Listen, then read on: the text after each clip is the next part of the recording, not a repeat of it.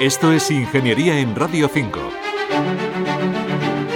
La inteligencia artificial en medicina ya es una realidad y sus aplicaciones son cada vez mayores. Fernando Suárez preside el Consejo General de Colegios Profesionales de Ingeniería Informática. En medicina la inteligencia artificial es una realidad y además es una realidad que ha demostrado muchísimo valor. Por ejemplo, nos ha permitido desde ser muchísimo más ágiles en la detección, por ejemplo, de cierto tipo de tumores o de cánceres, con lo cual un diagnóstico temprano está demostrado que es fundamental para un tratamiento acorde a, este tipo de enfermedad y ahí se ha demostrado porque es capaz de procesar muchísima más información con muchísima más velocidad de lo que lo puede hacer un humano. ¿no?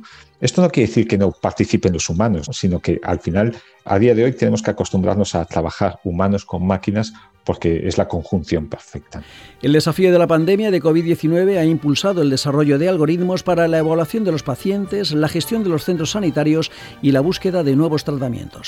Hemos visto también durante la pandemia cómo esta inteligencia artificial ha ayudado no solo a desarrollar y probar la tan ansiada vacuna, sino también a desarrollar y probar sistemas para luchar contra la enfermedad y ha ayudado también a mejorar la asistencia médica, ¿no? En todo lo que tiene que ver con ocupación, con previsión también de incidencia de contagios, de ocupación de UCIs, etc. La inteligencia artificial ya permite diagnósticos precisos y más rápidos, agilizar los tiempos de investigación para el desarrollo de nuevos fármacos y sobre determinadas enfermedades, mejora el control y el seguimiento de pacientes crónicos mediante dispositivos electrónicos y alivia la carga de trabajo del personal sanitario.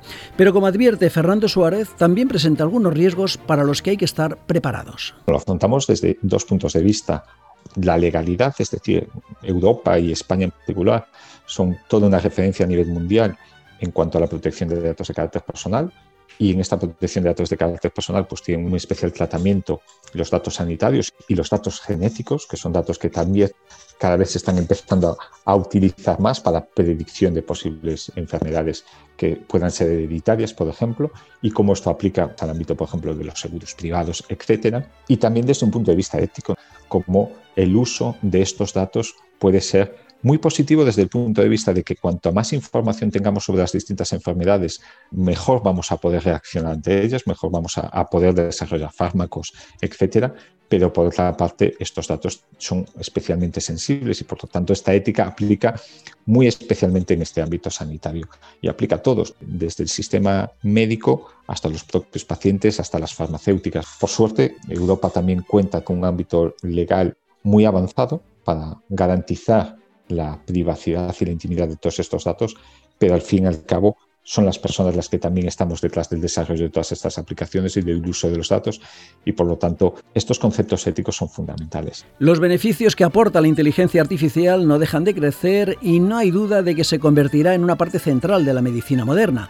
La colaboración entre ingenieros y profesionales sanitarios en este campo es fundamental y como asegura Fernando Suárez, la figura del médico seguirá siendo la principal. Nosotros no seríamos capaces de desarrollar sistemas sanitarios si no colaboramos con los médicos. Y los médicos yo creo que cada vez también son más conscientes de que la tecnología les aporta muchísimo valor, les aporta muchísima seguridad también en los diagnósticos, y en las decisiones que toman en su día a día. Estamos viendo que los quirófanos cada vez son más avanzados, estamos viendo que el sistema sanitario cada vez es más avanzado a nivel tecnológico, desde cosas tan sencillas a priori como puede ser la receta electrónica hasta temas tan avanzados como es una operación en remoto mediante robots.